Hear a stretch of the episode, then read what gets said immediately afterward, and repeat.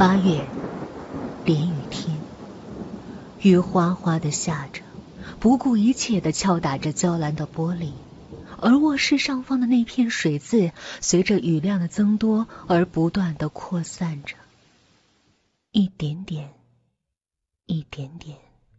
那水渍的印子呈现淡红色，弥漫开来。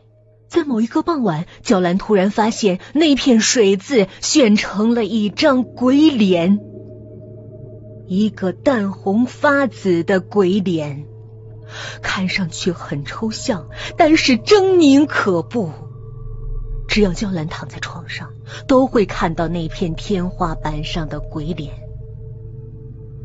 更可怕的是，雨大的时候，房顶上漏下的水会落进娇兰的盆子里，